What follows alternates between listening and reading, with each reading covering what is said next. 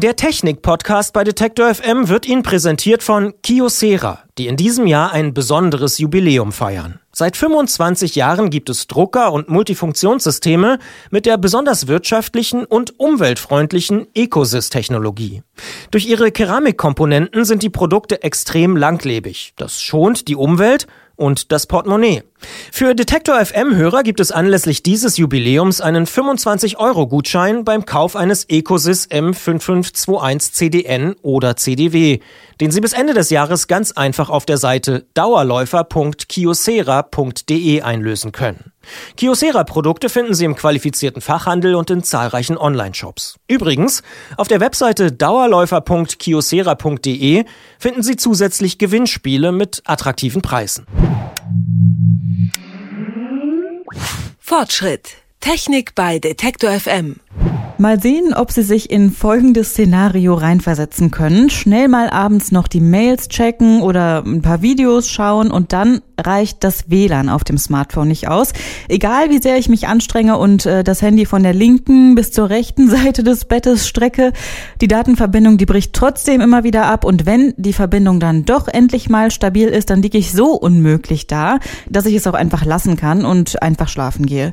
Mein Kollege Merten Waage hat aber eine Lösung, wie solche solche heimischen Datenlöcher nicht mehr vorkommen. Hallo Merten. Hallo.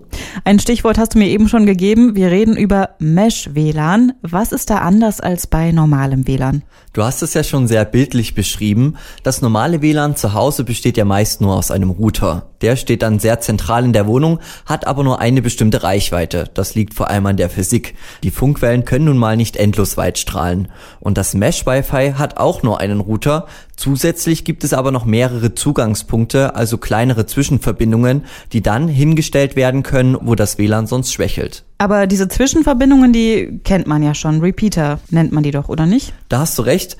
Aber wenn du deinen normalen Repeater benutzt, verlangsamt der die Bandbreite, also wie viele Daten gleichzeitig übertragen werden können an dein Smartphone. Der Repeater muss ja zum einen mit deinem Smartphone oder dem Laptop kommunizieren, aber auch mit dem Router selber. Und das macht er dann alles über dein WLAN und das gibt Einbußen beim Tempo.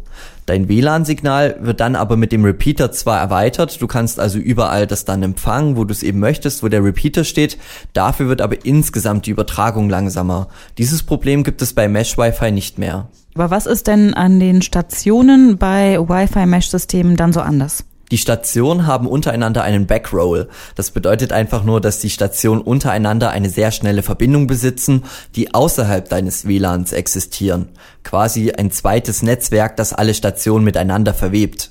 Dadurch bleibt die Bandbreite des eigentlichen WLANs unberührt und die Station selbst verteilst du dann in der Wohnung. Natürlich dann in die Ecken und in die Zimmer, wo du bisher Probleme hattest. Du hast es beschrieben, zum Beispiel bei deinem Bett oder wo du eben gar keinen WLAN-Empfang vorher hattest. Das kann auch zum Teil der Garten sein, wenn du einen hast oder der Balkon. Das funktioniert überall.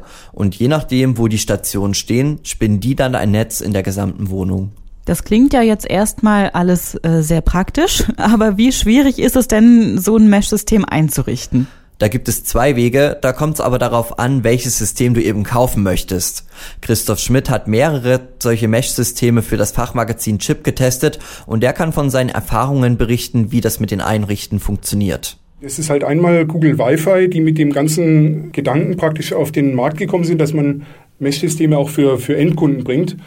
Und diese Systeme bringen tatsächlich eine Bedienungsanleitung mit, die aus genau einem Satz besteht.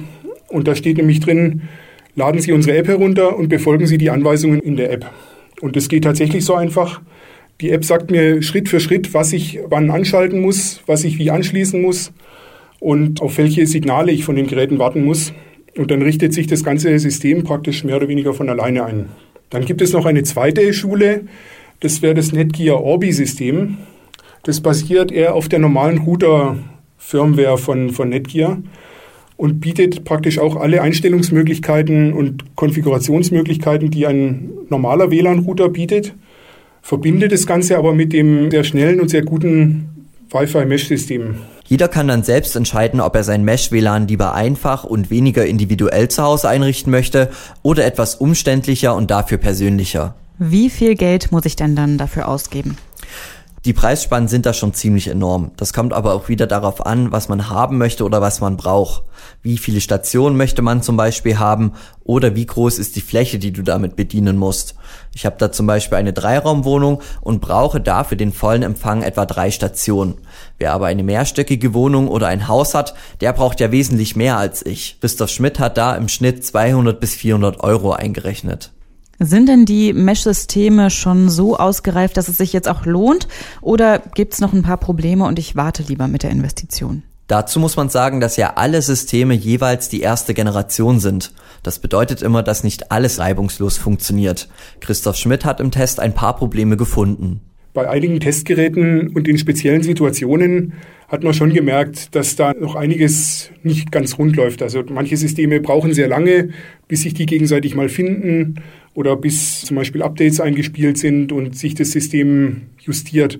Das dauert teilweise noch sehr lang und äh, insofern, wer da jetzt noch ein bisschen warten kann, der sollte auf alle Fälle noch abwarten, bis man vielleicht die nächste Generation hat. Wen das schwarze Loch in der Internetverbindung aber schon jetzt so extrem stört wie dich vielleicht, der kann natürlich zuschlagen. Die Mesh-WLAN-Systeme funktionieren auf jeden Fall. Vielen Dank, Merten, für die Einschätzung. Auf unserer Website detektor.fm gibt es natürlich noch weitere Informationen zu Mesh-WLAN-Systemen. Wem das jetzt zum Beispiel auch zu teuer vorkommt, unser Experte hat auch noch einen kleinen Tipp verraten. Den können Sie auch noch online nachlesen. Fortschritt. Technik bei Detektor FM.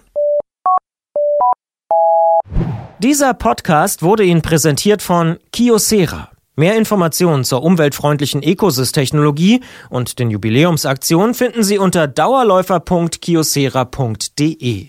Wer mehr über Kiosera und das Büro der Zukunft erfahren möchte, bekommt in dem eigenen Podcast Digitalk viele interessante Impulse. Suchen Sie bei Interesse bei Soundcloud einfach nach Kiosera Digitalk.